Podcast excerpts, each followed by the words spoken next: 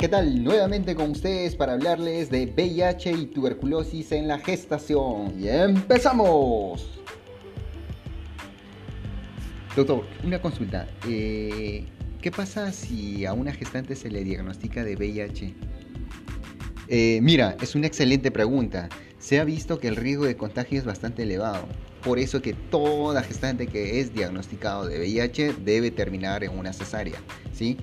Te comento que el contagio vertical, es decir, de madre a hijo, ha disminuido hasta el 1% o por debajo de estas. ¿Por qué? Porque se, se han tomado cuatro medidas. ¿Cuáles son? La primera, porque la madre inicia a tomar su tratamiento antirretroviral a partir de la semana 14.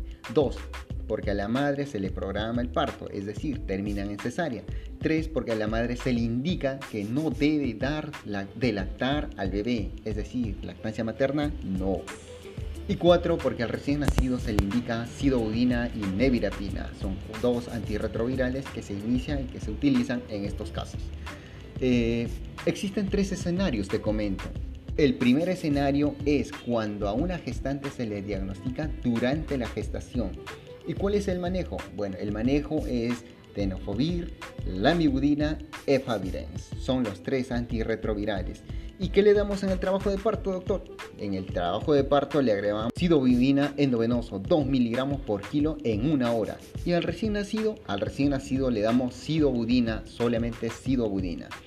El segundo escenario enfatiza cuando diagnosticamos a una persona antes que se embarace, es decir, ya esta persona ya está tomando tratamiento antirretroviral. Ese es el segundo escenario. ¿Y qué le iniciamos? Igual, el tratamiento va tenofovir, lamivudina, efavirenz, todo a partir de la semana 14. Ojo.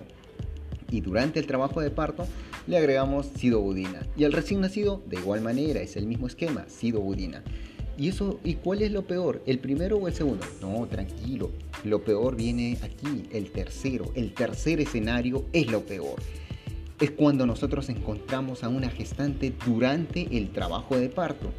¿Cuál es el manejo? Lo mismo que hemos mencionado anteriormente. Tenofovir, lamivudina, efavirenz y sidobudina. Y al recién nacido, al recién nacido vamos a agregarle sidobudina más nevirapina. Esa es la diferencia con los dos escenarios anteriores.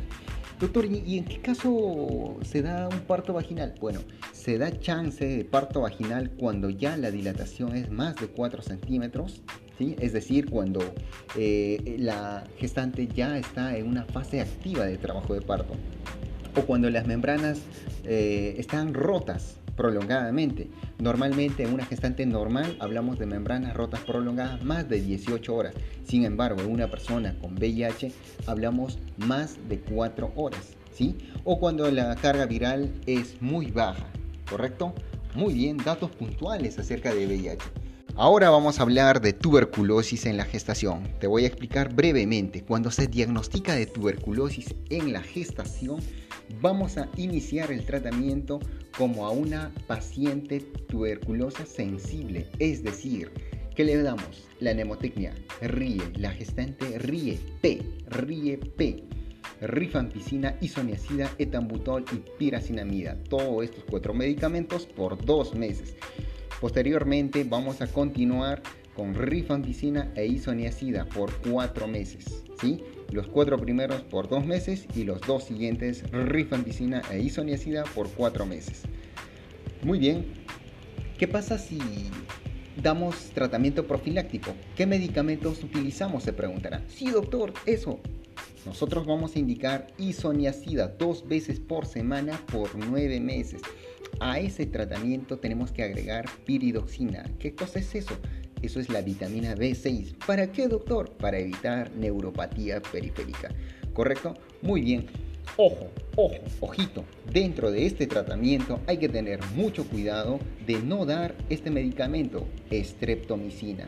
¿Por qué, doctor?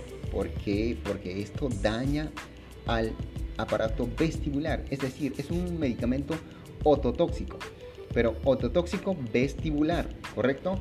Y la micacina, la micacina es ototóxico coclear, ¿correcto? Sí, doctor. Muy bien, correcto.